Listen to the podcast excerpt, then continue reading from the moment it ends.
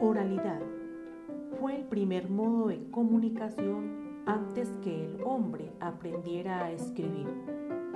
La oralidad permite expresar deseos, sentimientos, pensamientos y compartir información que por lo general propicia una acción o reacción.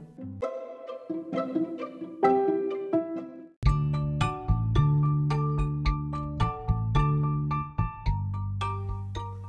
gran oradora y filósofa fue la griega Hipatia y un gran orador y filósofo fue el griego Platón.